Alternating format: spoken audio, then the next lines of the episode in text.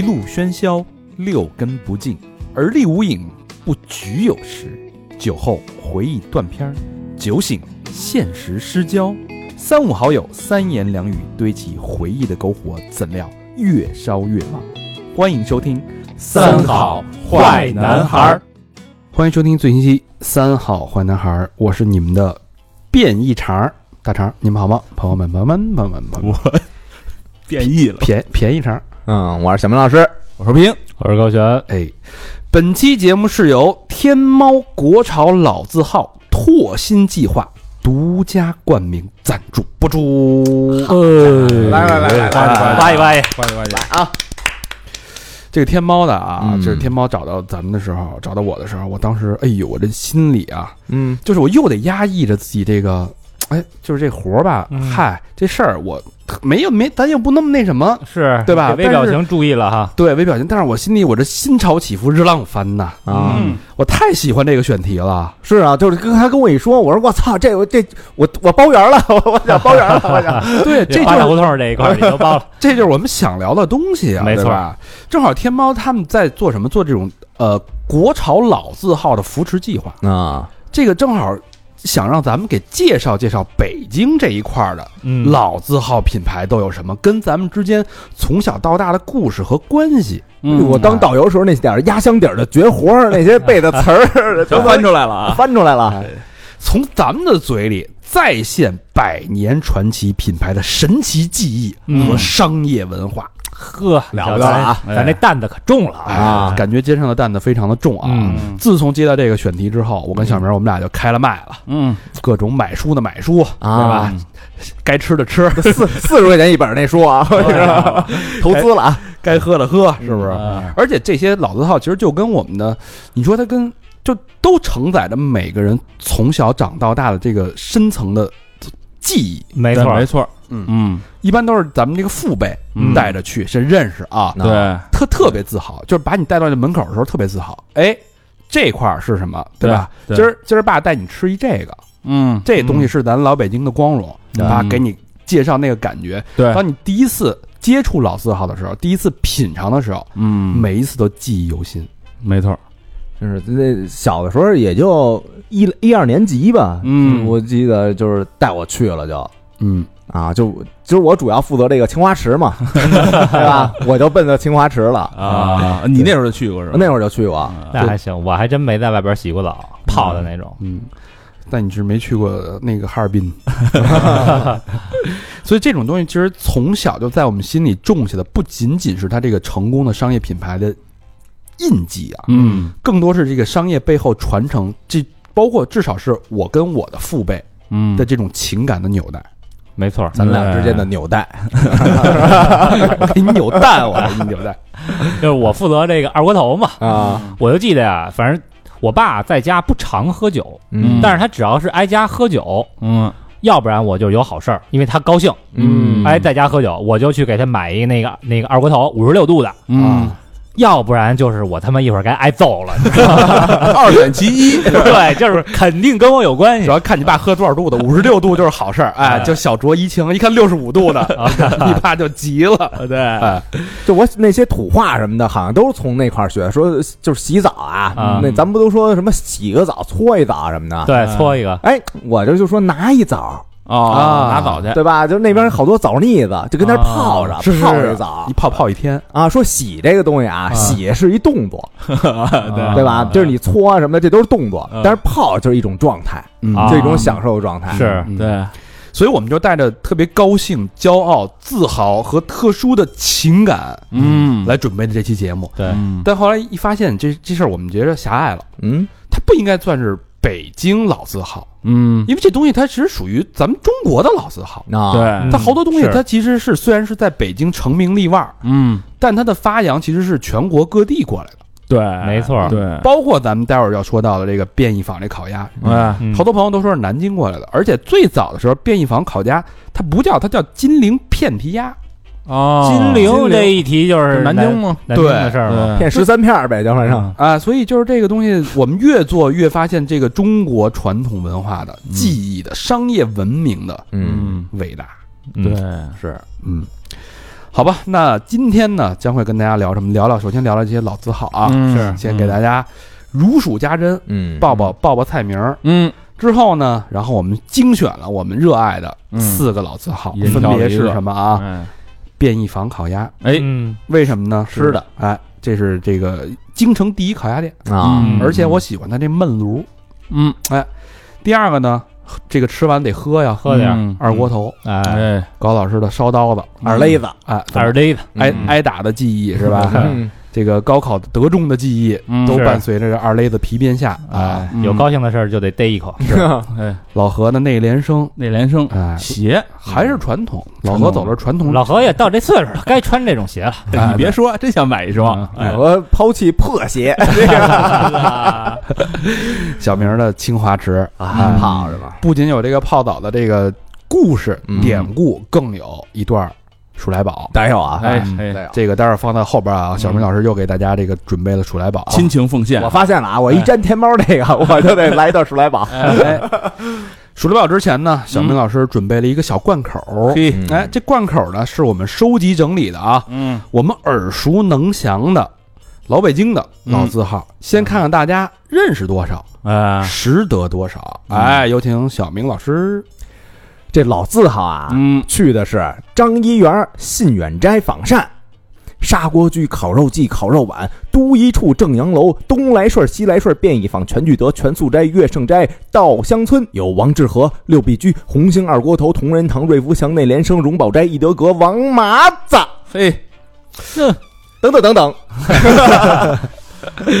确实，这个你不盘不知道啊，嗯。一盘这个这么多啊，好多朋友一来北京说你们北京有什么好东西啊，好吃的，一说烤鸭。嗯，也就这些了，就很狭隘，是涮肉，你这么一盘，咱还真是嗯有点东西，挺有挺骄傲的一个感觉，是吧？嗯。嗯，但是这些大多数刚才小明老师念到的老字号啊，嗯，多创办在明清时期。嗯。啊。哎，没错，当时那时北京是皇城嘛，对。对吧？嗯。所以就是像特定时期流行的什么样的特定的历史文化价值观，嗯，包括当时那老百姓的这个精神面貌，当时这个坊间流行的文化是什么，嗯。所以这个命名就受到了当时文化的严重影响。啊。嗯，带有时代烙印，你比如现在，比如呢，现在这个这个文化，嗯。现在现在年轻人喜欢什么？你现在这个一些店铺起名儿，嗯，就反映的是现在店铺的这个精神文明。比如说什么叫个鸭子，叫个鸭子啊，饿了么，饿了么、啊呀呀。啊呀呀，啊，克里缇娜。克里提娜，啊，还有什么？什么肥猫，肥肥猫、烤肥猫鱼、什么知识青年，知识青年年，加减乘除，瞎补瞎补、瞎补瞎补，是吧？你听现在你觉得这都是日常的这种生活词汇，对是吧没？错，但是当时起名的人家都是带讲究的，那肯定是啊，讲究什么头戴马具园，嗯这是一这是一帽子店啊，脚踩内联升，哎，身穿八大祥，嗯八大祥是那个这个名字里边带带祥字儿的，嗯，八大绸布庄，啊，比如说那八大绸布庄啊，瑞瑞福祥就是其中一个。腰缠四大横，这是四大钱庄，对吧？啊，所以当时命名主要是从当时流行的吉祥话里边给表现出来的。嗯。还是比较有文化的，哎，比如说这个当时最常用的词，什么数量多的啊，嗯。万、广、嗯，丰，什么嗯。广和楼，嗯。对吧？嗯。然后形容这个规模巨大的嗯，元、聚宝园吴裕泰、嗯红、红，洪金宝，他妈有这么一老字号吗？然后希望发展顺利的嗯亨、对，亨亨德利、是不是对对对，和、同生和嗯协协会的协，是吧？协还有协呢协协和和，协和，然后有对这个生意兴隆有美好祝愿的嗯龙，啊，当时那龙福寺个龙福寺、龙福寺、利必龙，昌、龙盛昌，茂，汪义茂，哎，，都有，还有就是说这个在名里边承诺公平的，比如说信、啊。信远斋信远斋啊，永、永永和，永永 永安堂、永安堂。啊。仁、同仁堂。同，仁堂啊是吧？这就代表这个仁义嘛，嗯。对吧？嗯仁义礼智信嘛，嗯，对吧？？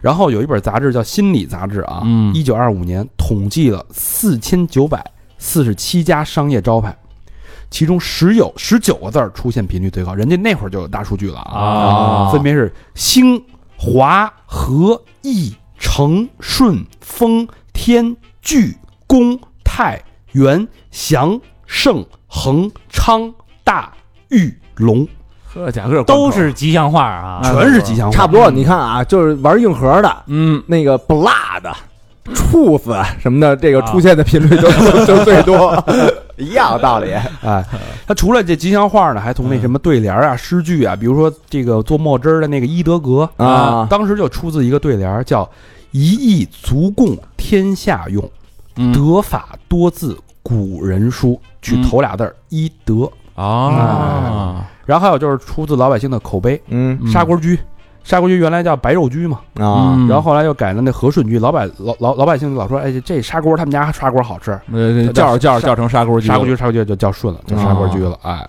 嗯。但是曾经有一次有一度啊，嗯砂锅居那个名儿那个招牌牌匾上左边写着白肉居，中间是和顺居，右边是砂锅居，啊。全给摆在上面了啊。所以说这个老字号命名是有意思的，嗯。它继承了就是当时的那种社会的一些价值观和嗯。社会风气。嗯嗯。哎，那咱们书说回来啊，嗯。说说咱们今天这个四大主轴。嗯，先说第一啊，编译坊。便宜坊。便宜坊，哎，嗯。编译坊的烤鸭，嗯。那是中国啊，这是京城啊嗯。第一烤鸭店。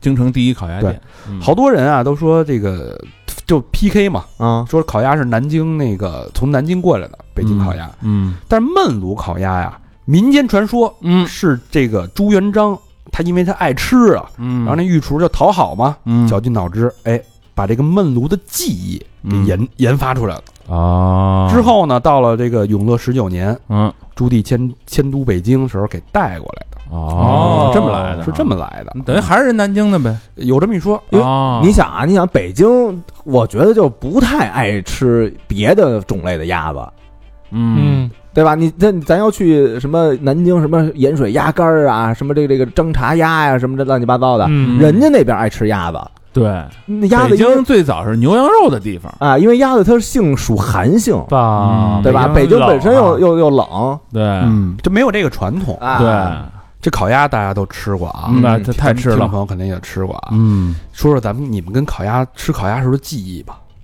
印象最深的。我这第一次吃烤鸭得上初中了都，嗯原来都没吃过。嗯就这上初中，然后家人带去吃的烤鸭，也不是什么大店，我记得也不是什么全聚德呀、便宜坊，小店哈，就是小店我。也是小店吃起来。对，就是一个什么什么烤鸭店。我嗯对，记得我吃最开始第一次是齐天楼，啊，那个啊也齐天楼挺有名的，其鼓楼实那个是吗？对山东菜那挺有名的那个小时候一般就是半大小子嘛，吃死老子嘛。啊。我们家吃烤鸭一般都是点两只，一只一只给我自己，一只来来客人了，其他人围着吃另外一只。哎呦，我第一次吃，我还是吃剩的，啊，就是家里这个亲戚出去吃，然后给我带回来的。啊那是上小学吧，我第一次吃，大概也就卷了三牙儿。啊，我操，天下还有这么好吃的东西！对，当时觉得烤鸭天下第一。太美味了啊！嗯，都说这鸭皮怎么吃，好多人都说这个鸭皮蘸糖吃，鸭皮蘸白糖，这是后来。对，但其实鸭皮蘸蘸糖这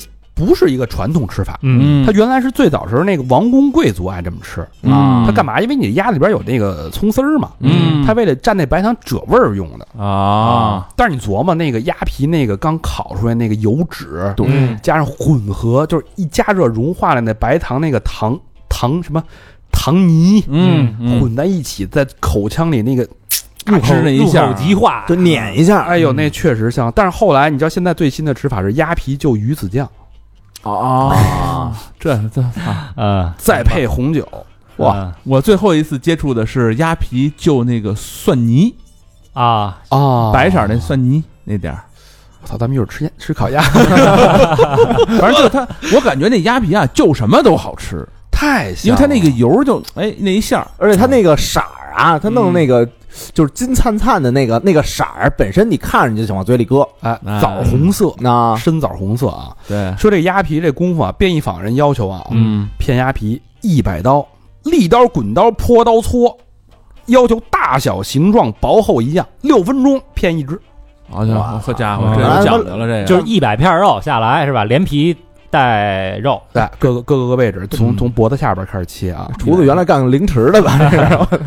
呃配一般就配荷叶饼，也有配那种讲究的配那芝麻烧饼，哎，对，有啊但是这个葱必须得用必须的章丘的，啊，哎，甜面酱那得是特制的，啊，对，是这么个吃法啊。嗯，但你说这个焖炉烤鸭，这个焖，它是这个国家非物质文化遗产。这技技法，哎，对，而且我其实是看过，我特意去看过嗯编译坊那个焖炉那个炉子，啊，它每个炉子有一个单独独立的编号，哦就是已经是在册的了。啊，就等于算文物了的，对啊，对，每一个都不一样。这个焖啊，在这个嗯营造法式当中记载，这个什么意思？就叫热在其中的意思。热在其中啊，嗯咱们说这个焖炉烤鸭，其实烤鸭都是这个这个流程啊。嗯我还真研究了一下，第一个叫制坯，坯就是鸭坯子，嗯。啊，先给它宰杀褪毛，不用说了啊，吹气儿这特逗，吹气儿，哎，从这个鸭脖子这嗯气管儿嗯。横切一刀，嗯。之后把那气筒子顺着气管儿塞下去，肚子噗就吹大。哦，后边也得给堵上吧，嗯。啊，后边也得给堵上吧。不堵，这本身就是你本身你平时也紧着点儿，也紧着呢啊，然后是开声，开声是从那个右嘎吱窝下边啊嗯，拉一个口儿，那不漏气儿了吗？又嘎住跟那个那个腹腔是，啊，隔着分开的。啊，嗯。然后把那个内脏给取出来，嗯。然后之后还有一步骤很重要，叫支撑，是用小木头棍儿嗯，把那个胸骨跟脊骨中间那骨头撑起来，让那鸭子就是挺立。啊，不别塌了，对，然后洗糖，然后烫坯，烫坯就是过开水过三遍，你一烫，你那鸭子就成气球了，啊，瞬间膨胀，然后那个里边的那个蛋白质也凝固起来了，嗯。最后挂糖色，过糖水，这是一这个上那个秘方啊。啊，上完糖之后再烤这个鸭子，有出来就那色儿了。枣红色，啊，嗯。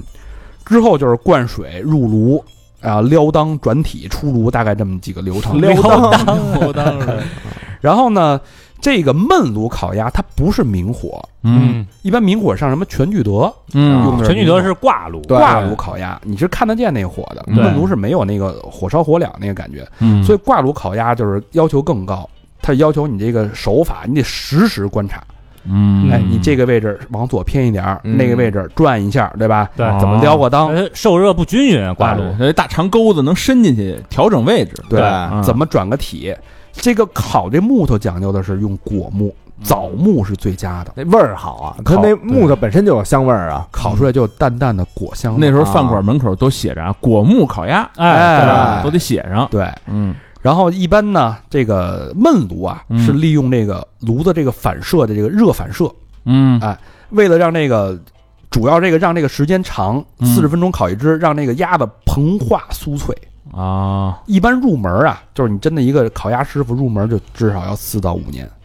我那么长时间呢，嗯。从小里边开始学起啊，肯定。好家伙，那不是那个郭德纲说了吗？于谦他爸在全聚德 切葱切了八年嘛。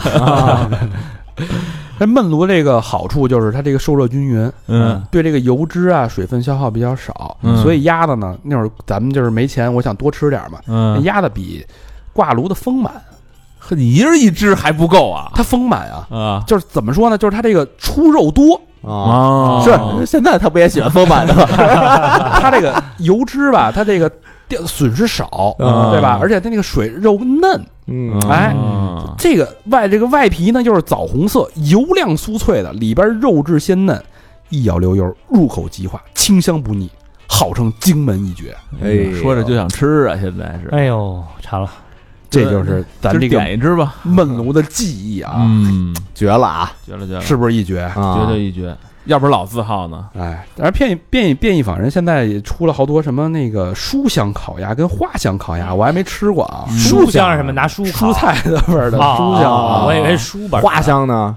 就是肯定拿花木呗，花木吧什么我不知道啊，啊应该是有这个它肯定烤出来是那味儿，对对吧？啊，确实现在变异坊有好多种。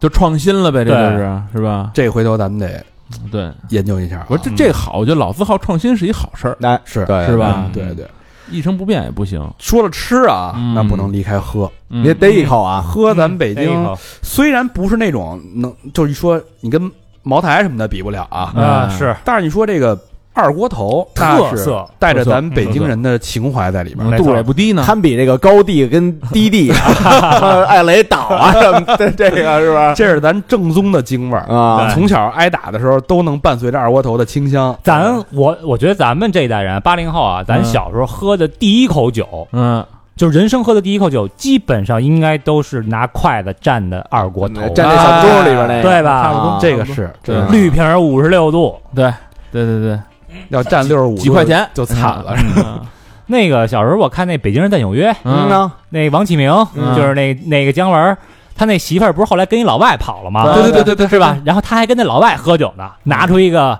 绿瓶五十六度红星二锅头，说我告诉你，在北京这酒就是这个。对，哎呦，看得我生气呀！嗯，那咱聊聊这个二锅头啊，嗯，呃，先给大家念首诗啊，嘿呵，赋诗一首，你这家伙，吟上了，金兰酒，皓月尾波光入酒，冰壶避暑压琼叟，火高敌寒灰玉斗。你看这气势，没听明白。啊没听明白吧？啊大概给你解释解释啊。冰啊，壶有一个，就说这个叫金兰酒，为什么叫金兰酒呢？嗯，这有一典故，是一结金兰的金兰是？不是啊兰是波兰的兰？哦，这个呀，咱就得说哈，二锅头，咱一看那个电视广告，八百年传承，嗯，对吗？是，这二锅头实际上到现在呢是八百多年，嗯，这八百多年就是北京历史八百多年，哦。哎打有了北京城，就有了二锅头。哎，打那么从早呢？从这个金朝金中都开始，也不是说金朝南宋。嗯，那会儿，就是宋朝是在南边，对吧？对对，打那边去了。北京这一片儿嗯，归女真人金朝管，对啊，对吧？对，呃，那时候有这么一事儿啊，嗯。哎南宋绍兴二十九年，也就是公元呢幺幺五九年的时候，九月份啊，皇太后韦氏嗯。去世了。当时那个翰林 翰林学士啊，嗯。周林之被派往这个大金去告诉人家，通知会一声，哎，嗯。为什么？因为这个韦氏啊，就这嗯。这个皇太后啊，嗯。之前是在金朝待过好多年，哦。哎，这也是就是咱们汉人的一个一个屈辱，哎，有兴趣的朋友可以去查一查。嗯。然后就他就去了这个金中都哈，嗯。也就是现在的北京。然后这个周林之呢，嗯，能言善辩。然后当时这个金主是谁呢？完颜亮，完颜家族的，哎，啊。完颜亮，阿骨打的后人，对对对 对，完颜亮大金主。嗯。哎，亮子说呢，哎，这这人聊的可以啊，我喜欢那个。嗯，当时赏赐金兰酒三樽，这个尊，哎三尊为什么叫金兰酒哈？嗯，是用这个金器盛的这酒。啊金器哎，然后呢，这个酒在这个金器里边啊一动，有如这个金波在流动一样，哦金色的波澜，所以就叫金兰这个金兰酒。啊，然后当时这周林芝一喝呢，这酒啊有两大特征，嗯，第一啊是特别的清澈，嗯清澈。特别清澈，就跟水一样清澈。嗯，对了，这是 第二呢，就是喝着虽然入口是甜的啊，就是有这种甘甜，但是这劲儿呢巨大。这汉人当时喝不了这酒，啊，啊，就是咱宋朝的时候啊，咱看那个《水浒》，嗯，对。武松喝酒十八大碗，对。啊都几顿斤了，哎，对。一坛子一坛子喝啊。嗯。汉人喝那酒是什么呀？勾兑酒是吧？是黄酒，是哦果酒，啊，没那么高度数不是烧酒。咱们现在的白酒都是烧酒，啊，没喝过这种酒，所以那个黄酒啊、果酒啊，它都是有点浑浊，有有点发黄。乌突的，哎，他没见过这种像水一样的嗯透亮的这种酒。嗯然后说：“我操，这酒挺厉害的啊！”啊，说这个女真人啊，好喝酒，为什么女真人猛啊？嗯，他们就喝这酒，一喝呢就醉，醉则杀人哦，哦，上闹腾去上阵前先喝点这个所以就说这酒它劲儿大。嘛。呃，然后这个金兰酒呢，这个周林之一一喝，然后就写了这么一诗嘛。嗯。哎，这其实这个诗挺长的，是一个这个爱国诗人。嗯。呃，那咱们这么想想啊，说华夏文明五千年，嗯，这个金兰酒也就是后来的二锅头就有八百多年的历史，啊，所以其实这个二锅头的历史嗯。就是咱们这个华夏文明后来这八百年的历史。嗯，可不是吗？嗯。然后这个金朝呢就入主中原了嘛，嗯，他们啊喝不惯那个黄酒什么的，咱们呢他也喝不惯，啊觉得这酒没劲儿，这就是水，对 他们喝不惯，嗯。所以他们就把这个这个蒸馏的这个器具啊，嗯。就给带到中原了，带着家伙来了，哎，带着家伙来了，然后他们就在这个中原开始酿制这个金兰酒，从此啊，嗯。中原地区才开始喝这个高度的白酒，嗯。嗯，然后蒙古人呢也爱喝这烈酒，嗯。所以就是这个在元朝的时候啊，嗯。他们也爱喝这个，所以这个酒开始就在中国大部分地区吧，嗯，就开始哎推广了，等于是少数民族带过来的。少数民族带过来的。哦，后来到明朝，嗯。明朝呢就是其实是文人掌权嘛，嗯。对啊，文人呢就哎还是爱喝黄酒，哎，干不了这烈的，哎干不了这烈的，所以这个像达官贵人他们哈，嗯。当官的皇上他们都喝这种黄酒，嗯，但是这个黄酒贵呀、哦，黄酒贵，黄酒贵啊、而且少了应该，而且喝半天都不醉啊，是吧？能撑劲着，儿啊！哎，能撑着，那这个老百姓呢没钱，老百姓穷，尤其是当时在北京哈，嗯。老百姓说这酒又便宜，喝两口就上劲儿。啊，所以当时这个老百姓就嗯。爱喝这个酒，那会儿就改名叫烧刀子。这老百姓，烧刀子，老百姓追求的还是很朴素。没错嗯，就是就是喝点赶紧上劲儿。对，让我赶紧那个忘记现现实生活。嗯，该干嘛干嘛去，对，你像咱年轻啊，没钱的时候，嗯咱去酒吧里嗯也尽量不点酒嘛，都是酒吧门口对吹俩大悠再进去，对吧？就图一个便宜，赶紧上劲儿。绿棒子，嗯哎，然后那会儿有一种说法，说这个这个烧刀子哈，为什么叫烧刀子？嗯。因为这酒之烈啊，啊，像无刃之斧，啊，喝进去以后那感觉，对，辣得慌。有劲儿厉害嘛。啊，而且它又是烧酒，所以叫这个烧烧刀子。嗯。然后这个《金瓶梅》当中啊，嗯。有一个 有一个桥段啊，啊，就说这酒有多厉害。嗯。就永福寺当时啊，有那么几个和尚，嗯，这几个和尚他这个干嘛呢？吃烧酒养老婆。哟，哦。银僧和啊和尚。哎啊，，也就是说哈，他这个烧酒一吃，就是什么佛性啊，就去他姥姥全都抛诸脑后了。酒肉穿肠过嘛。啊，嗯就说这酒厉害，把这和尚都给瞬间就还了俗了。嗯，我操，嗯，后来到了清朝啊，清朝当时有种说法叫做“品酒之乡，京城为最哦，就是京城就是喝酒喝的就是最牛逼的地方了”。对，啊，为什么说这个京城喝酒是最？因为清朝的时候，这个呃，所谓这个京城都城就是北京了嘛。啊嗯为什么呢？因为啊，其他的地儿啊，它酿酒啊都是用大麦，嗯只有北京用高粱，哦，而麦呢不如高粱之甘也。也就是说，用高粱酿出的酒，它入口有这么一种甘甜。哦，高粱酒，哎，呃，后来到这个清朝以后哈，嗯清这清朝以后，老百姓呢就全都喝这种烧酒。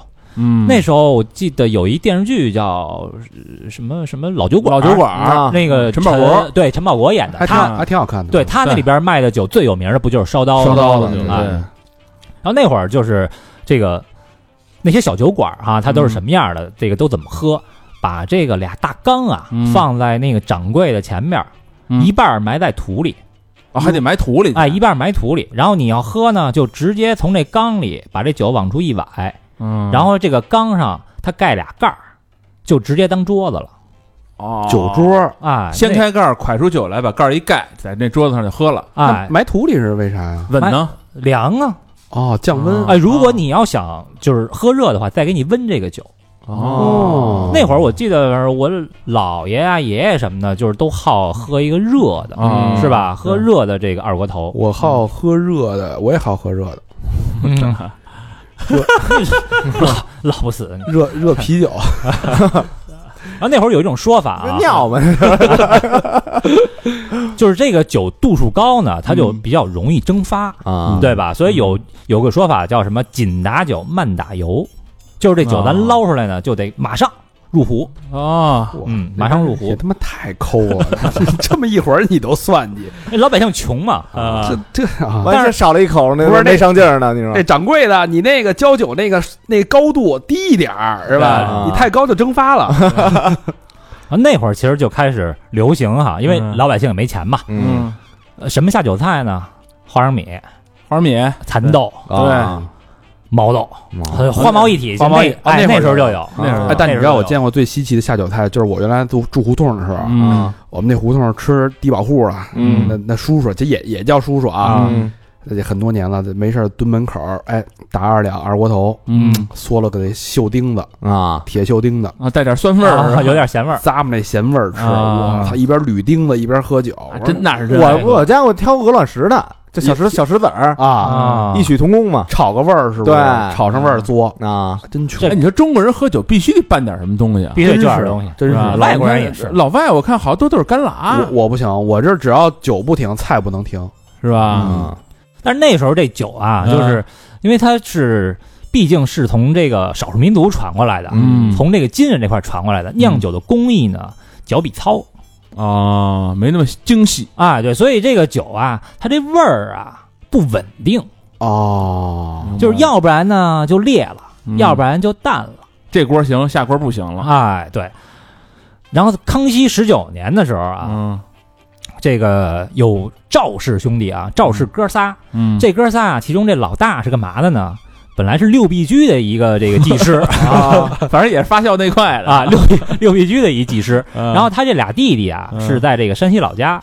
后来呢，俩弟弟说，这个哥哥在北京，咱去北京投哎投奔哥哥去吧。嗯。然后这赵氏一家哈、在嗯山西原来就是酿酒的，哦。后来来了北京之后呢，跟这六必居这老板说说我们哥仨呀，能不能这个借您这儿一块宝地，您给我哦。劈出一间来，我们呢想弄一酒馆儿。嗯哦哎卖你们家咸菜，对，反正是半拉同行，人家都是哎。嗯当时这个六必居说有一传说啊，为什么叫六必居？嗯就是柴米油盐酱醋茶，对，好像是除了其中的盐不卖，其他都卖，所以叫六必居。所以它是也卖酒的，啊啊也卖酒嗯居家必备。哎，然后这个人家单奔出来这个小酒馆叫什么呢？叫原生号，人生这这仨哥仨办这酒馆，哎，这哥仨办的。嗯然后这哥仨呢，就这个通过研究哈，嗯说咱们提高一下这个烧酒的质量，嗯哎，发明了一种方法，叫掐头去尾取中段的这么一个蒸馏的工艺。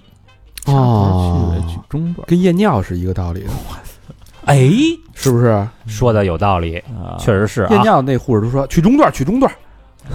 我说这词儿那么熟呢，这个呀，咱们在那个蒸酒的时候啊，嗯。就是它有这个冷却器，嗯，这个冷却器叫什么？叫锡锅，就是也叫这个天锅，呃，但是这工艺比较复杂，咱就这个简单的来说哈，嗯。简单的来说就是咱第一锅蒸馏出来的这个酒，嗯。浓度太高了，劲儿太大，得稀释。啊，大概能到七十多度，假如说点那点火就着了，哎，嗯。然后这个第三锅呢，它就慢慢的这个浓度就下降了。最稀疏呢，可能能到这个十几度，哎又赶上那个黄酒了，啊，对，这个度数就太低了，所以它不稳定。嗯它取这个第二锅的，而且第二锅呢，就是第一头下来的这个酒，哦，所以叫二锅头。哎，所以叫二锅头。然后这个赵氏三兄弟啊，发现这个酒呢，味道是最好的，既不是特烈，又不是特淡，又醇厚，喝着又爽。哦，这我哎，这么多年还真不知道二锅头是这么来的。二锅啊第二锅对，第二锅的头酒，头酒哦哎，叫二锅头。因为这个酒啊，嗯就我操，太好喝了。当时这个老百姓一看，哎呦，这又便宜，味儿又棒，所以这这个呃原生号这个酒馆啊，就一炮成名了。嗯然后他们这儿的烧酒嗯，二锅头也就火了，但那时候就已经叫二锅头了。那时候就叫二锅头了。哦，康熙年间，哎，后来这个呃有一传说哈、就是这嗯原生号啊，文武百官到这儿都得下马。为啥这么厉害啊？我是不是因为严嵩写那牌子呀？写的六必居那牌子，然后文武百官在在在那儿下马呃，这可能是另外一个传说，啊 呃，也许都是营销啊。当时说啊，这个康熙呀、嗯康熙呢去南苑那边打猎，去那个机场、南苑机场那边打猎，啊挺远的。然后回来呢就是 累渴，嗯哎，到这个珠市口这块附近啊，也就是这前门大街附近，闻着一股清香，呵啊，酒香说哎呦这是什么味儿啊？就派这太监啊，啊说这个梁公公你你你去给我看看这是什么味儿。嗯哎，这梁公公就顺着这个味儿啊，就嗯来到了这原生号。然后当时这伙计们呢，正在这个酿酒呢。我这不吓一跳吗？哎，这公公一看，哎呦，原来是这个味儿，然后嗯就给康熙喝了，啊，带着康熙就去了。好家伙，干干闷了一口二锅头，啊，这个康熙一去啊，当时一看，哟，这三层小楼，那会儿生意做大了嘛，嗯哟，三层小楼还挺高级。康熙就不是他不就好一微服私访嘛？好题字儿 就微服啊，喝了两盅，喝完以后，哎，说这酒怎么样？一百八一杯，知道吧？给二百 后来呢，就给提了一个号。啊。所以这个这康熙皇帝的字儿在这儿那肯定啊。那文武百官呢来了以后就得下马。哦嗯，这么回事，然后还有一传说哈，嗯。这么多传说，啊，还有一传说，这传就是有句话叫什么“酒壮怂人胆啊，对，”，就是为什么说咱这个干什么事儿之前啊，我喝点二锅头，我就有胆儿了，我就有劲儿了。敢死队喝完以后得把那杯子给啐了，得。啊。这传说哈，当年啊，梁启超哟，在这原生号喝二锅头呢，服役了吗？就正喝着呢啊，嗯。忽然天降大雨。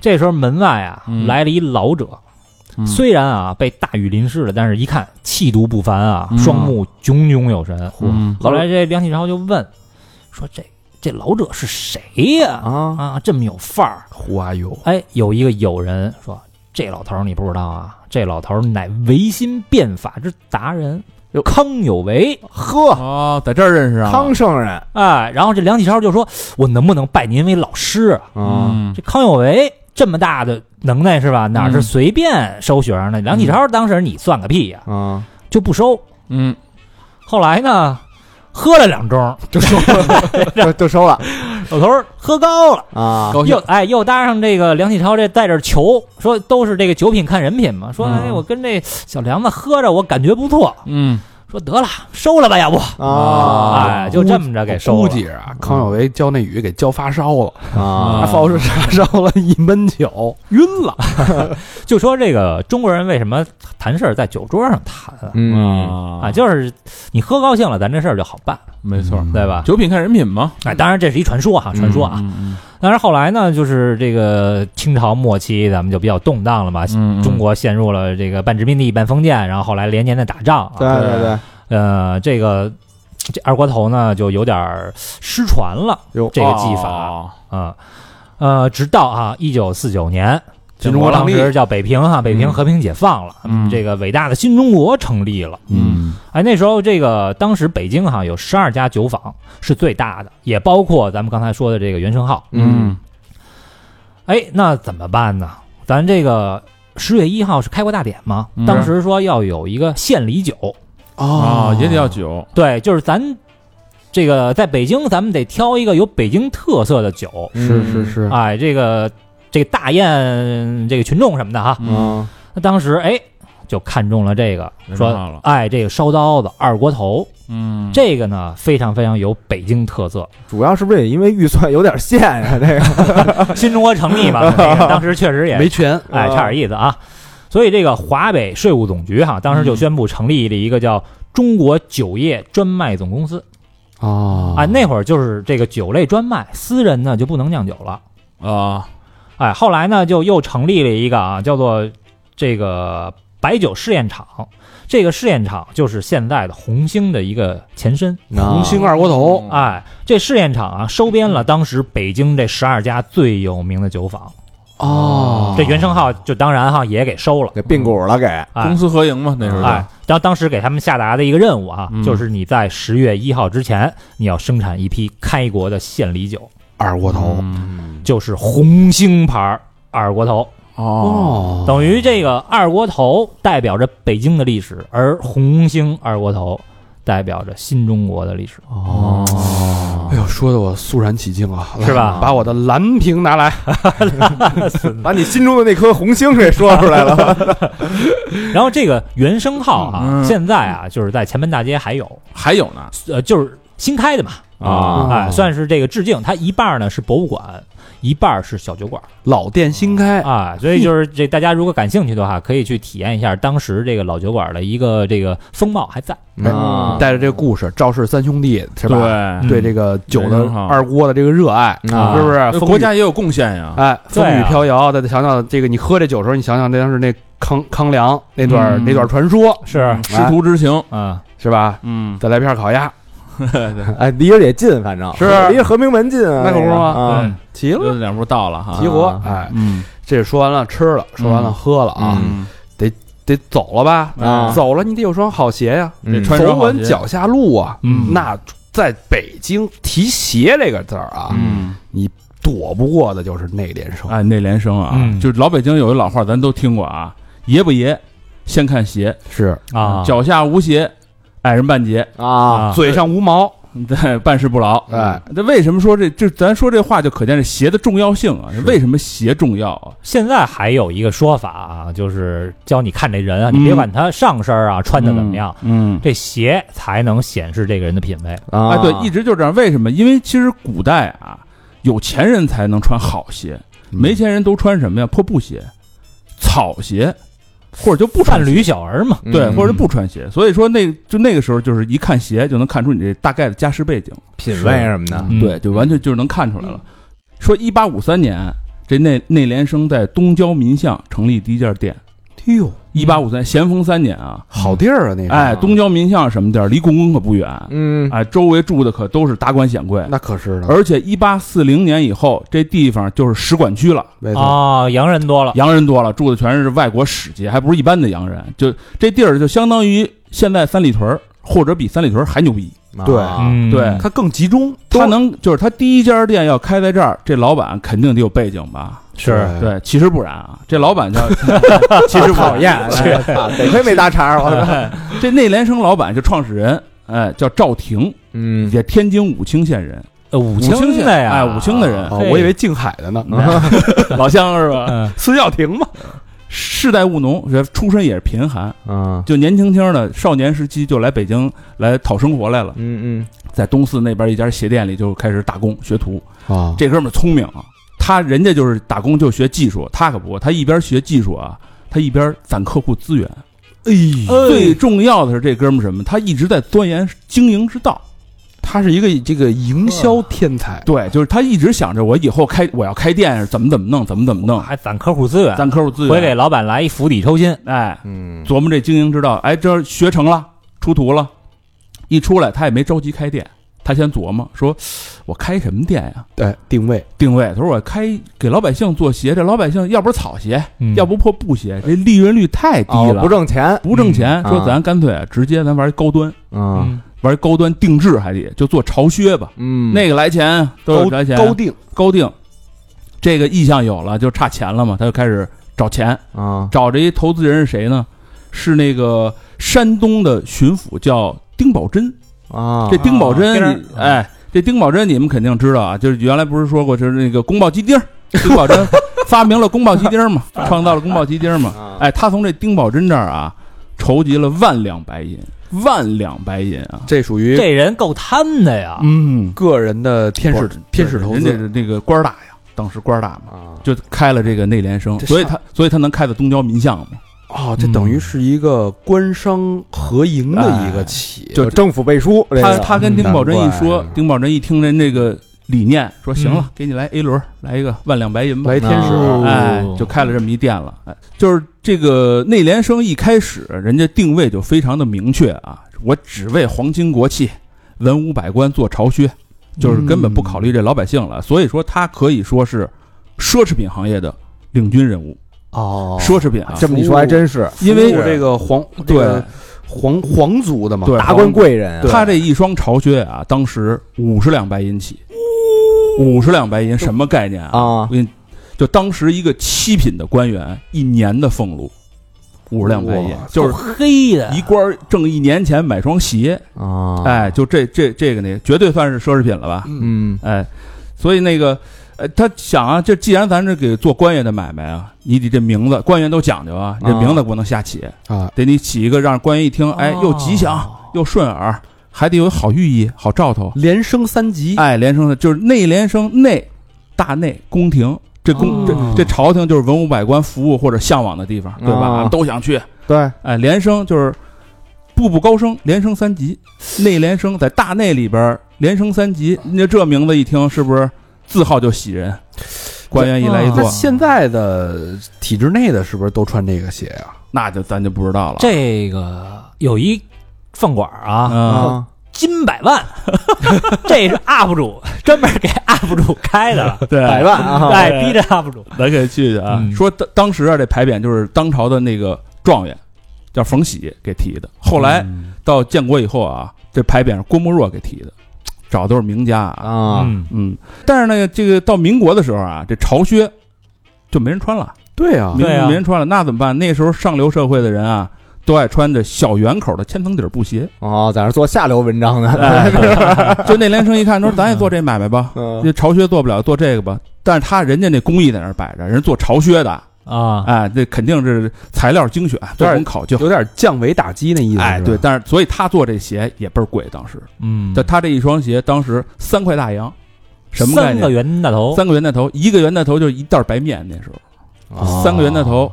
他买这么一双鞋。这袁大头是银的呀，银元啊。对啊，是对，但其实这么发展也不行，就是他在清末和民国的时候，觉得那不是也世道乱吗？刚才嗯高师不讲吗？那时候不是乱吗？也抹不开，转不开墨了，挣挣不着钱了，说咱呀，咱把这客户改改吧，客户目标群改改吧，咱也给老百姓做鞋吧。啊，身段降下来了，身段降下来了，这还是人家那个手艺在这摆着呢，一做就出了一拳头产品，就是叫教夫洒鞋。这鞋牛逼了啊！这鞋教夫洒鞋，哪个撒呀？洒就是一个革，那边一个吉，吉嗯革哪个革呀？皮革的革，那边一个吉，及格的吉。啊，叫撒鞋啊对，这种这这种鞋啊，耐磨吸汗，走路还没声儿。这属于一般练武的都爱穿这种洒鞋哎什么就什么抬轿子的、啊拉洋车的、练武的都爱穿这些。你像这些人啊，就都是干体力的，穿这鞋都没问题。那老百姓一看这结实啊，嗯，就都买它吧。所以就是他这个内内联升靠这个洒鞋一直扛，就经济不景气时靠这种这个产品拳头产品扛到解放后。哦哎、解放以后公私合营，这个重新迁址到大石栏，一直经营到现在。我天哪，就是也过了一段这个风雨飘摇风雨飘摇嗯这是老品牌嘛，对这个，你想他是老字号，又服务这个官员朝廷，对吧？他这做这个高级奢侈品定制，他肯定得有绝学呀。嗯，他这俩绝学，一个是管理制度，一个是产品质量。管理制度，管理制度，咱就得说到那个吕重备载，吕仲贝载。哎呦，哎这个是当时我们做营销的时候一本必学对必学书籍。这嗯这算什么？这算一个档案吧？其实，CRM 对，它是一个档案。这怎么来的呢？说这刚开张的时候啊，那连生刚开张的时候啊，就服务周到，对吧？细致入微的。嗯，一说哪官员要做鞋，得派伙计去加量量脚去，啊，量脚细致量量好了回来做，做完给人送去。说第二年又要做，嗯得再派再量去。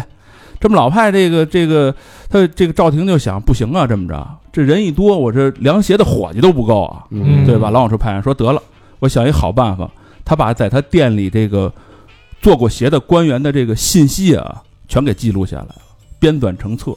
这信息包括什么呀？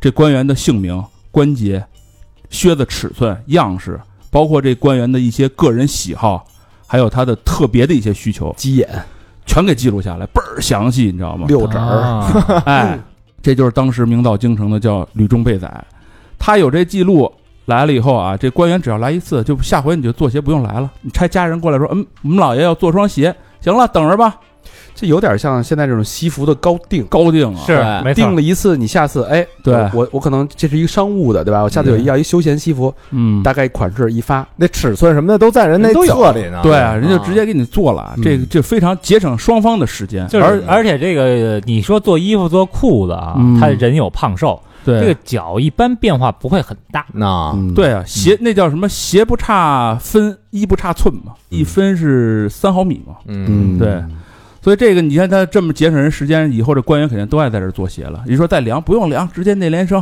省事儿了，省事儿了。嗯对，而且随着这个吕中备载，这个客户量信息越积越大呀，它有一个增值服务产生了。对，什么增值服务呢？就是这个当时这个他做这巢靴啊，牛逼到什么地步啊？它可以当做礼品，在官员之间互相馈赠。你像五那会儿是五十两啊，啊。五十两。哦哎，洗钱拿那个，一去说我有求于小明儿，你这儿有小明儿档案，我说、哎。对你给我做一这个小明儿这，我就拿着送给他了。这对。这生意是做精了。其实他花钱啊买的是你吕中信息。吕中备载的那个信息。对。对，所以说对这送礼的人来说太方便了。你知道这个小官送大官，嗯。官员评级送，老百姓送小官里边还记录着这个官员的生日、都有，家人的生日、特别详啊。细。家人孩子的这个脚的大小，他能多详细有多详细特别详细。对嗯，而且他还什么呀？他当时为了送礼方便，他还发明了一个鞋券儿。你不用以后你就买这券儿就行了，你可以拿这券儿直接送礼去，对你不用送鞋，不全是超前的意思、啊。提前发售了就。所有那个券儿其实就成了代金券了，对它其实就是钱。这哥们儿这赵婷是不是是不是赘婿啊？对，所以说久而久之，京城官员啊，说我这信息要能被录入到这个吕中备载里边儿，啊，有一号了。啊，感觉自己啊脸上也有金了。对啊，哎。我这信这在那儿存着呢，哎，这个牛逼吧？所以所以说那个大肠刚才说这吕中备载，就是最早的客户管理档案，就是那个 MBA 对。北大 MBA 对。就是课题库都有这个。当时我们做广告的时候，做大客户培训的时候，嗯。就有人专门给我们培训这个吕中备载记录到多详细，嗯。就说你要用这种方式去服务你的客户。嗯，对。嗯就说古人都做鞋都做成这样，你做客户你是不是要借鉴一下？厉害厉害，真牛逼这个。所以说奢侈品啊，你看同为奢侈品牌啊，这个是一八五三年成立的，嗯一八五四年 LV 哦诞生哦，两年以后，一八五六年 Burberry 嗯才开始嗯就在英国才开始做出来了。嗯，那其实也是服务贵族的。对，都是服务贵族，都是奢侈品嘛，这都算。嗯，就是说完这个，咱再说说它这质量啊，这鞋的质量啊，它你想做潮靴起家的啊，这潮靴顾名思义啊，就是官员上朝穿的靴子，嗯属于制服，就是你必须穿，啊，嗯对这是制服。这朝靴咱在电视里都看过，它可不是那种小小小高靴，到膝盖那种大靴子，嗯，所以你看那么大靴子肯定倍儿逼沉，嗯，对吧？特特别沉。然后这个官员本身一天又穿着这个大朝服，肯定热，他肯定要一双顶戴花翎的呀，对顶戴花翎的热呀，他肯定要一双这个视角又轻便的鞋，舒服的呀。对，得舒服。但是靴子那么大，你肯定得你得往轻了做呀。而且大就是大内里边这地板啊，要么就是花岗岩、大理石，要么是青砖，嗯要么就木地板。但是清朝的官员走路是不能出声的，你不能像像在走在那个英国皇宫大厅里嘎噔儿嘎噔儿嘎噔，那官员都得就是走路没声。而且你倒都倒着走，退着走，对，是吧对，你不能说在皇帝面前，在在在上级面前走路带声陈惶恐，哎，所以啊，这个就考虑就得考验这鞋底儿了。啊，你想啊，你又得舒服，又得轻便，你还得没声儿。所以这个，所以这内联升这个技术就在这儿了。这他妈也适合小偷啊！我这么一琢磨，而是死根儿的肯定。啊 就是他这个他这靴子啊，就面料是南京生产的，叫这个黑贡缎。这种缎子啊，哦就面料厚实，但是它轻，嗯又透气，而且呢，那个乌黑发亮，不爱起毛，这种东西你想想。然后这鞋底就是咱们说它最有名这个，它的千层底儿是纯手工的吗？纯手工。这千层底儿啊，其实没有千层啊，就那现肯定是没有就现在来说，它这鞋就三十多层，但是过去那也可以了。三十多层，但是其实巢靴比这个要高一倍，大60层六十层。可以了，啊他妈千层面才他妈三层。但是现在现在你肯定是做不了那么多了，普通鞋就是三十层嘛。但是其实你买了那个鞋一看啊，它就你一数就十层，嗯，但是它它里边是在夹层，哦，就它一一块里边加了好几层。这个这个就是拿一块白布啊，他用的这个鞋底是一块白布，白布以后用高筋面粉和成那糊糊，嗯。叫打打打一个那个浆子出来，把那布给糊上，啊，哦，糊上再往上放一布，再糊，再往上放一布，哦。就出来一个大的一个硬布嘛，嗯。在上面裁出一鞋底儿，这算一层，它就嘣嘣嘣来来给你来三十层这样的，嚯，所以中间那夹层你看不见，嗯。然后拿这个都都弄好了以后，把这个夹好了以后，开始拿那个锥子扎，它有一什么有一什么讲究，得用麻绳。这麻绳必须是温州产的这种上等的麻做的麻绳，嗯，就你锥的时候，你得做到什么呀？绳儿得粗，针得细，你不能针上来给豁一大口子，啊。是。啊这针钻进去，然后那绳儿特粗，保证结实，保证结实，就是哦绳粗绳粗针细，针脚还得齐，就嘚嘚嘚嘚嘚嘚排列的必须齐，嗯然后你还得拉拉紧了，绷绷大劲儿，是攮鞋不用锥子，真好。哎，就是嗯哎，对，说的对，你知道吧？就纳好了鞋底儿啊，它还有一质量检测，必须是每平方寸八十一针。我操哎，这个八十一斤不是虚数啊，不是说哎它八十一斤就差不多，人有专门的质量检测，检测这东西叫什么呢？叫质子。质子。质子就是什么东西呢？其实特简单，就是一方块的纸片，烟盒那么大，它中间掏一个一寸见方的小空洞。我，看能不能对上。他拿这个质子啊往这鞋底儿一放，数吧，这么是九针，这么是九针，这一个方块里边怎么着怎么往哪儿量都是九针九针，这是八十一，这双鞋、哦。没问题。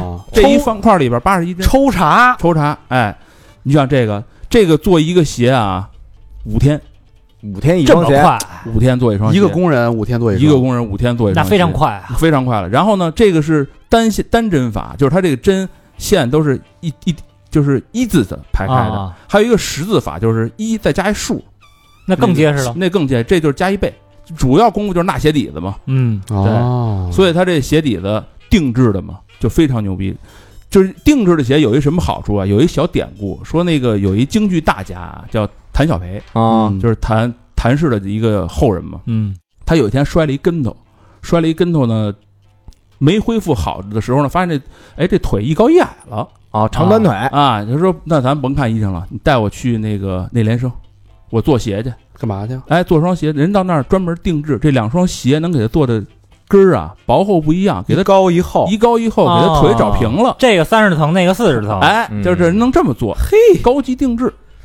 哎，所以说这个定制就在这儿呢啊，这个内联升的千层底儿啊，就是反正这内联升吧，就是就在这个年代起起伏伏嘛，清末民国，嗯，我刚才看那个内联峰那个现在那网站，嗯在天猫那网站，嗯，我发现吧，它这个鞋并不是很贵。就我印象中啊，我老觉得内联升得一千五、因为人人工嘛，人工两千一双。对，几百元儿。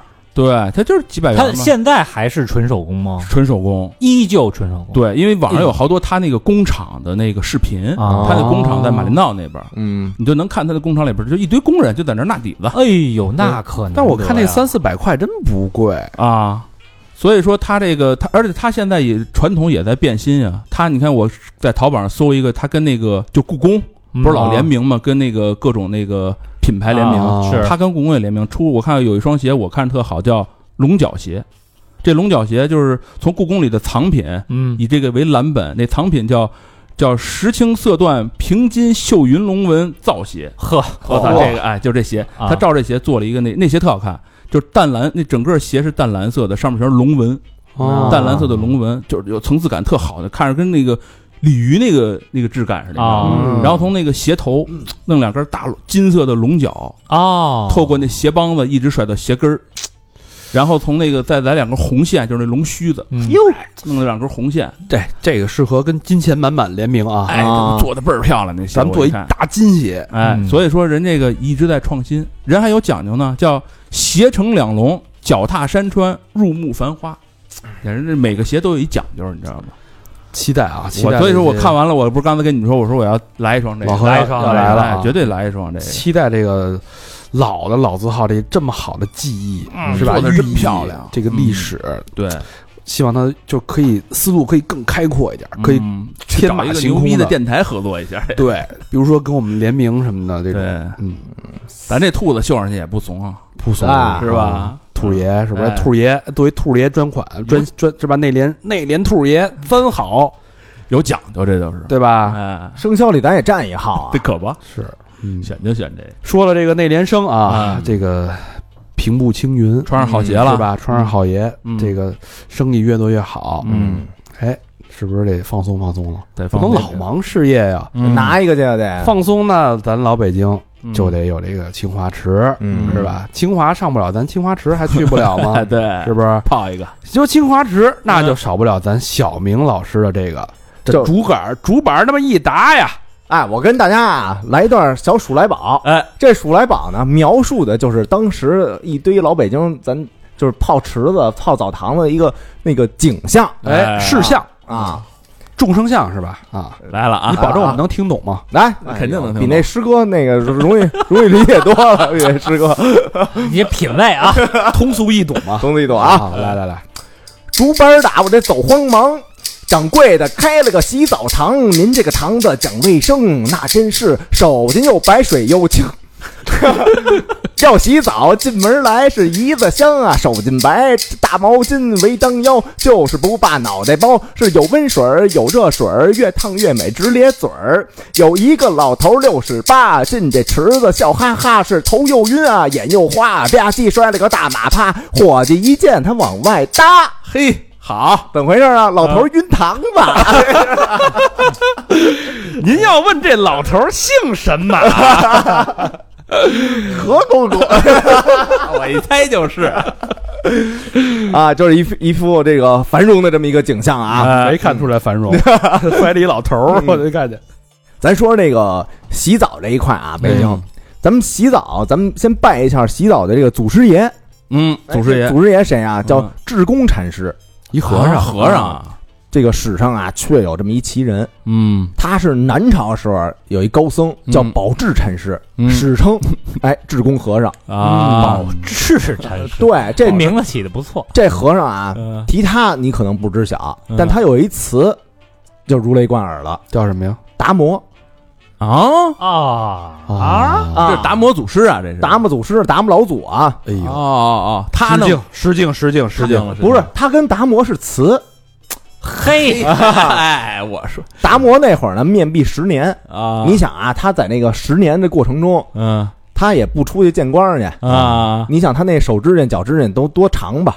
是被宝智看见了，哎，智公一看说，要不我来吧，我就主动给你修剪修剪这指甲吧。真事儿假事儿？真事儿啊，真事儿。啊，所以打这以后，嗯哎，这个修脚的，就是以智公作为他们的祖师爷了。哦。哎，但是你说修脚的跟那个澡堂子又有什么这个关联呢？嗯，最早老北京这个澡堂子里是因为靠着修脚起来的，啊，澡堂。附加的增值服务。对，所以澡堂子也就是把智公当为祖师爷了。啊，哦，现在啊，广安门外边呢有一志工庙，还真有这么一庙。有这么一庙，供的就是这位祖师爷。那到那儿是不是卖哦卖指甲刀的。有，他不是卖的啊，他是展的啊？真有啊！啊。哇，老北京现在这个修脚行会啊，办公地点就在在那个天安门那边。还有修脚行会，有啊，孤陋我孤陋寡闻了里边拜着就供着这个智公和尚那牌位，还有那些修脚工具。哎呦，每年阴历三月，哎，行会都会上那儿举办什么祭祀活动去。修脚大赛不是，他跟那儿就是祭祀啊，祭祀啊，然后可能几一一堆人在那儿表演对口词啊啊，修脚刀，革命的刀，修脚刀，挖剑的刀，左一刀，右一刀，上一刀，下一刀，就是一堆人跟那传唱嘛。嗯。啊行咱你得让祖师爷赏饭吃啊，对啊，是吧？咱把这祖师爷弄明白了，嗯。咱再说说这青花池这历史。哎嗯，最早最早啊，这青花池是一九零五年开张的，一九零五年，那也光绪早了，光绪三十一年，嗯，那会儿不叫青花池，嗯。那会儿人叫小沧浪澡堂子。小沧浪，沧浪。啊。呲浪，沧浪。浪的哎，最早呢，在珠口大街路北那会儿，嗯那会儿北京啊有太多澡堂子了，嗯所以这小沧浪啊就是半死不了活的。嗯啊，哎，到二十世纪二十年代啊，嗯也就是一九二几年那会儿，嗯，哎，有一山东人，山东山东人，啊，他看上这小沧浪了，说我要不掏钱给买了吧？这人啊叫于东海，啊，给把店盘了，把盘了，嘿，盘完以后呢，改名儿叫清真青花池。干嘛要清真啊？他估计也是一清真人，就是一个、哦一个那个那叫什么来着？回回回族，哎，回回族人。嗯哎呦，这小沧浪这买下来以后改了名儿了，归归改了名儿了，但是这个生意啊、嗯，也不见起色。还是不行，嗯嗯，那咱靠点什么呀？哎，靠这个修脚吧，咱靠修脚脱颖而出。啊，这修脚术啊，我告诉你说太重要了。修脚术跟针灸、按摩这俩加一块儿，是中国三大国术。啊，啊有这三大国术啊，针灸、按摩、修脚。脚啊。哦，哦，为什么这个我排在最后，排在这个老何后边说？嗯，哦。就因为他那内联升。哦，就穿我这内联升脚不舒服了。不是啊，你看啊，内联升不是属潮靴吗？啊，这潮靴呃潮是吧？潮乎潮湿啊，哦，大靴子捂着，对啊，那会儿嗯达官贵人不都穿这个常年穿潮靴吗？它不透气呀、嘿，还告诉这靴子透气呢，所以说不是这靴子它那个上面那段子它透气，但它脚底板那块它不透不透气，啊。所以京城患脚病的人啊就是太多了，尤其那帮达官贵人，而且一穿穿一天啊，那可不是啊，脚气呗，嗯。对。灰指甲什么的。哎，而且那个就是过去不是北京唱京戏的人也多嘛，啊，那些角儿、嗯。那些龙套，他也得穿这靴子，嗯。对。所以他这个患脚病的几率也高。对，他这还不完全不能患脚病，一患脚病演出不了了。是啊，对啊，你也没法上朝了呀，对。一瘸一瘸一拐的，那啊，一亮相，一看那个脚趾头在那儿动，搓痒了痒痒痒。这早期修脚啊，嗯这各路修脚人员都是摆地摊儿。啊这地摊儿啊，当时有一个称呼叫旱窑，怎么还跟窑有关系？哎，叫旱窑。嗯，后来呢水是吧？对，后来好多好多人啊，就发现那个，就泡完澡以后过来修脚，哎，这脚部这皮肤啊，这指甲就膨胀了，好削，软软糯了，嗯，软爽滑酥脆了，肉汁四溢了。嚯，爽滑酥脆了，哎还你这是烤鸭还是什么？这口感它饱饱满了，回味就悠长了。哎，所以好多这个汉窑都跑那个澡堂子边上开去，哦，等于人家泡完澡出来，您来我这儿修个脚，顺道的，嗯也省刀子呀，是啊，对吧？哎，我有时候这个洗完澡，我这个脚这皮就软，这指甲也软，那时候好修，我都不用剪刀，嗯我就用手一撕，我指甲盖儿就掉了。真省钱啊！这哇，您您这是衰败了吧？一这一丝得，所以喂猫吧，你这个 快变僵尸了，你这本事你们有吗？嗯没有没有来不了这你来了吗？来不了这这真是软的人身上哪儿都软。我吓死你！我 然后咱再说这于东海啊，于东海于东海这一琢磨，说说直接把这个汉窑啊嗯挪澡堂子里头得了。啊，变尸窑了这回，对啊，你啊就是你也甭在外头开这摊儿了，嗯你就在里边开这摊儿，哦，他把所有撂地儿的全给招呼过来，招呼过来了。哦，人这个就是也会跟人谈去，嗯，说你原来你这一月你最多挣多少钱吧？你好比方啊，三百，我最多挣三百，嗯那我给你保底三百，嗯，多了的算你的。哦你这你这月你要没挣够三百，我给你三百，我我再给你补。那感情好，掌柜的，我这外边儿你在这堂子里边儿，这个风吹不着，雨淋不着的，啊，啊，所以啊，就这么一来，京城凡是有名儿的修脚的这些汉窑，全来这儿了全拢过来了。啊哎呦，这思路好，我觉得咱们也得借鉴。你看看。咱们做音频的不能光靠音频赚钱，咱们得他妈得加一附加的，哎，是吧？弄弄点这个汉窑的过来，咱弄也弄点这个，不不咱得给人修脚去。汉窑一到这澡堂里啊，就啊改名了，叫水窑了。啊，水窑了，啊。对，这么一来啊，一传十，十传百，嗯。一下，哎，青花池这生意就火起来了。嗯，哦。他不挣人这修脚的钱，你就我挣我洗澡的钱，对，啊修脚的你们挣修脚的钱，我是为了让你修脚的，把你的客人吸到我这儿来洗澡。啊，哎聪明真是吧连带啊聪明聪明哎聪明，其他那澡堂子一看，说嗯我操，这行得通啊，这个啊，啊，再淘换人家没人了。垄断了。对啊，来不及了，哎呦，这一修脚招先吃遍天嘛，啊，所以传着传着啊，这个青花池修脚就成了他的一绝啊，澡堂子没人说了，啊。你。澡堂的技术澡堂子含量，都一样啊，对对。技术含量也不高啊。对。无非就是谁搓的好，对。然后谁修脚修的好嘛，就比对这两样嘛。嗯。对对对对对对，咱说说青花池这个修脚术啊，这个特点，嗯，哎，它属于北派。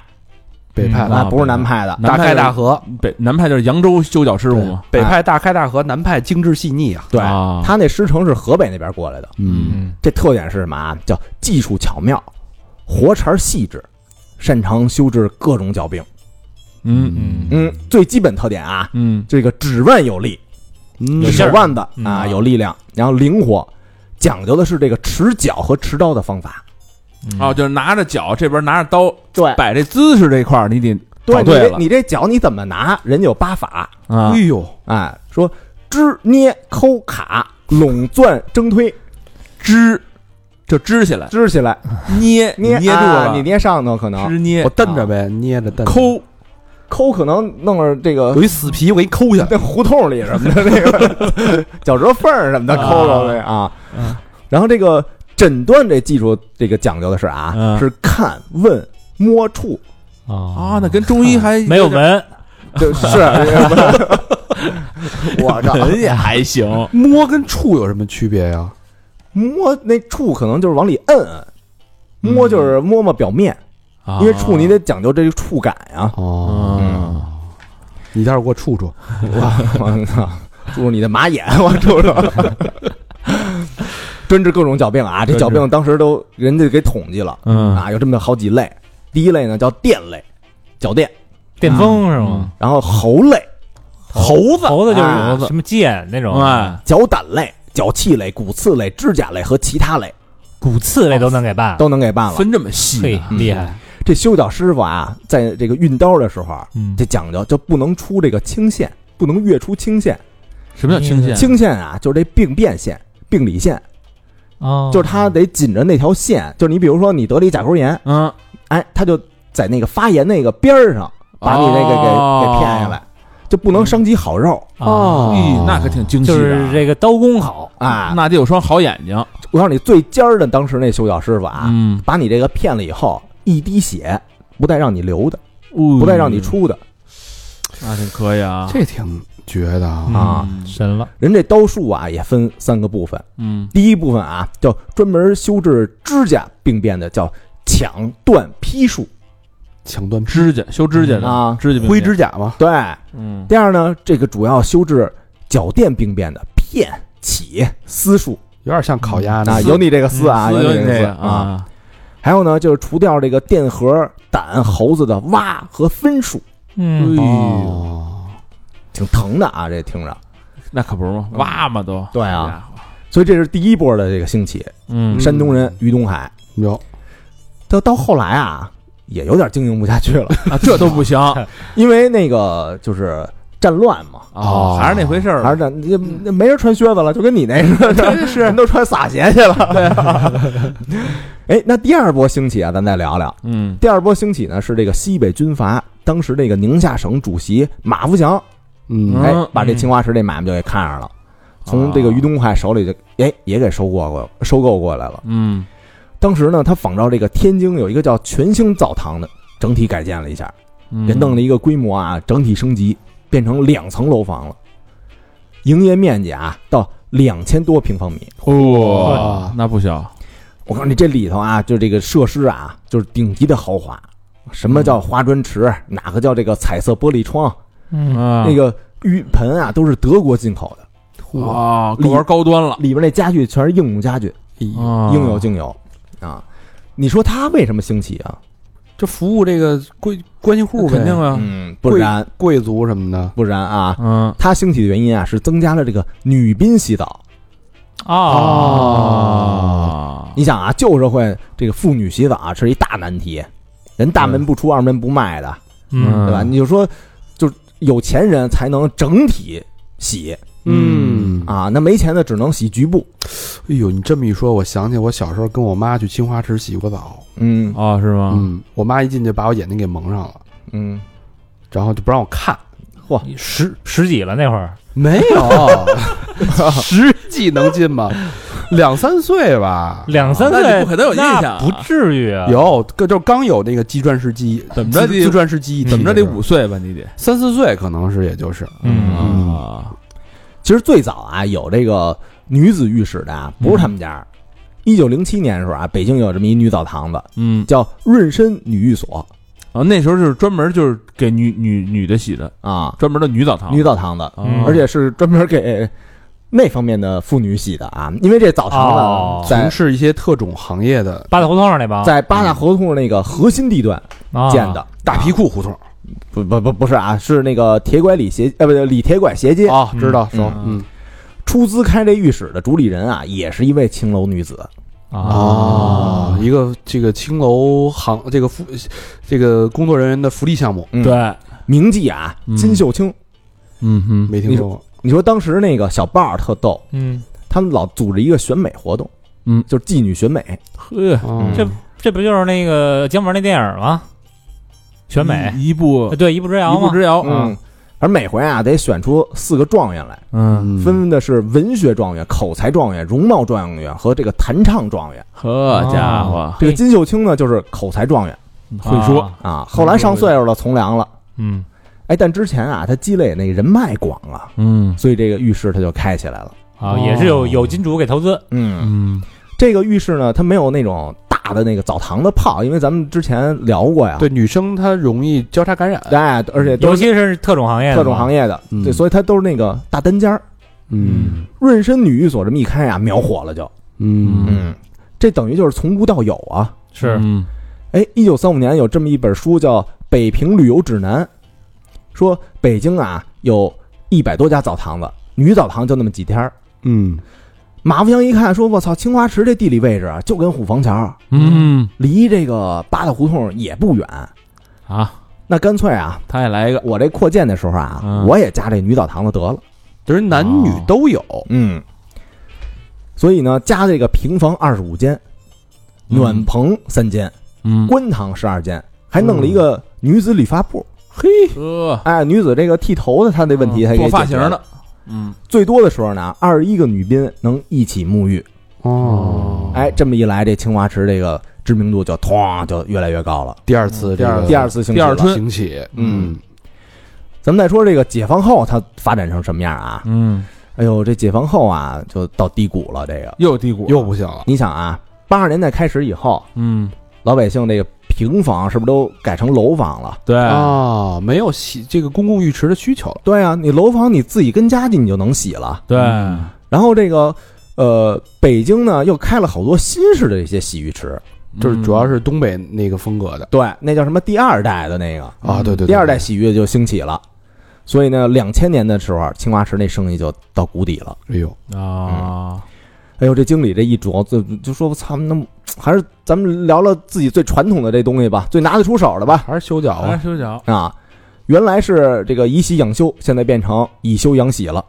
嗯啊，整体呢，这青花池也改造了，什么这个呃单人这泡脚盆啊，严格消毒的这个修脚刀啊、毛巾啊，反正都是最高档的吧。另一方面，哎，保持就是传统这技艺，嗯，这个绝活是百年相传的。修脚的一共得有十五把刀，十五把刀。十五把刀啪啪啪往那儿一摆，啊，看着专业，嗯，刀刀并除可谓。嗯。后来这个修脚这个传统技艺，在零九年的时候列入了这个北京第三批非物质文化遗产。啊，这还能列入非物质文化遗产呢？啊。技艺啊，这都是。活儿，而且呢，人也又琢磨了，说女子的这个钱啊最好挣，所以他弄了好多什么香薰啊，这这个热食啊、美容啊。啊，与时俱进了也，玩这个。啊，嗯。我那个关注他那公众号了，嗯嗯，然后发现里边推出的这些服务都是有点像咱们说那个第三代那个那个那个洗浴风暴。洗浴，啊。啊，这就是现在青花池。啊，一直到现在，嗯。哎呦，也与时俱进了，没没问题。青花石，我实在想不出特别好的方法给他支一招。你怎么能跟现在的互联网大潮做连接呢？怎么跟咱们合作呢？洗澡直播呗，是不是？泡澡直播呗。呃，不会可以在青花石里边录两期播客？但是这泡澡的感觉跟这个冲淋浴完全是俩概念啊，当然了还是泡澡舒服呀，对是不是？对对，而且你自己在那个盆儿里泡，跟在那大池子里泡完全俩概念。我觉得修脚是一个非常低频的一个一个事儿，嗯，而且现在你看咱们这么多年都没听说过谁有脚病啊，但是原来可能很很普及就。因为咱们这职业没牵扯到嘛。你不是人就是说那个，以前哈，嗯咱小时候，我记得那个脚气得脚气还还特多。嗯，那会儿是因为鞋和袜子，袜子好像什么化纤的什么的对都不是纯棉的。尼龙的什么的，对啊，现在呢，大家这个生活条件好了，鞋也透气，袜子也高级，都舒服了。嗯，但好像他们他们说那个老师嗯，就特别容易得脚病，他他站的时间特长，啊长期站立，长时间站着，他。老年人，啊对，嗯，老年人容易得脚，就他们他们得有这需求，嗯。所以现在这个弄脚这一块主要捏脚了，修脚的确实少多了。对。啊。搓澡嘛，嗯。对，还有就是，嗯，好吧，希望那个 青花池嗯。嗯迎来了它的第三春，嗯，对三是次兴起啊。嗯。好吧，这个节目进行到这儿呢，我们基本上把我们这个喜闻乐见的、嗯。我们向往的，热爱的啊。这个对。便衣坊、二锅头、内联升跟青花池嗯，这四大品牌的故事，给大家梳理了一下。是的，对对对，也希望这个借借这个机会啊，嗯。能大家重新唤起对这些老字号的兴趣。对。哎，这百年的品质口碑了，对吧？对。它其实更后背后更是对用户这个心理需求的这个用心。嗯，我觉得这跟咱们做这个播客啊，有异曲同工之妙。绝对有，是。绝对有对吧？对，咱们争取也把这个做成一个百年品牌。嗯，那得先找传承人吧，咱们。嗯，啊，怎么了？咱多录出几期来，到时候自动播放。对啊，哎，啊这这好办法，是吧？这好办法。以后一年更一期，是不是？年更啊，年羹尧，咱年更咱录够一百期，嗯那它就是百年老字号。可这一百年，只要还有一个人听，嗯，就算成功。它就是百年老字号。不是到时候咱都谁别谁更了，到找一个自动的自动的。都用代码 AI 了吧？啊，写一个代码啊哎。呦，伤感了啊，伤感了，这么一说，哎，百年计划，对，哎，怎么样？这个主意不错吧？可以行行行是百年三好啊。咱可以聊些那个不能说的，啊，全给录进去。对，那最后这节目这百年老字号就黄了，被封了。说年更的第一年被封了，不是不是，不能说的是啊，那也得封啊。嗯，好办法。好吧，那节目最后再次感谢啊，嗯天猫对我们的大力赞助和支持，哎，嗯非常提供感谢。这么好的选题。嗯，然后呢，六月八号啊，天猫国潮老字号拓展计划就正式发布了。嗯，呃，未来呢还会有一部结合各大达人 UP 主的老字号故事纪录片儿，嗯叫什么叫《神奇的老字号》。八月底会在各大平台上线，哎，到时候一块儿来看看吧。也请大家关注，我们也会持续关注《神奇的老字号》这个纪录片儿啊。对，好吧，这个天儿也不早了，嗯人也不少了，对，剩下的咱们就是饿了，现在主要哎，是咱刚才便衣坊也说了，便衣坊的这个焖炉烧鸭子，咱是不是得得尝一尝，给哥儿几个伺候一个呀？走吧，走吧。行了，那我们去团建了啊！嗯哎，这期节目就到这儿了，感谢大家收听，哎。拜拜。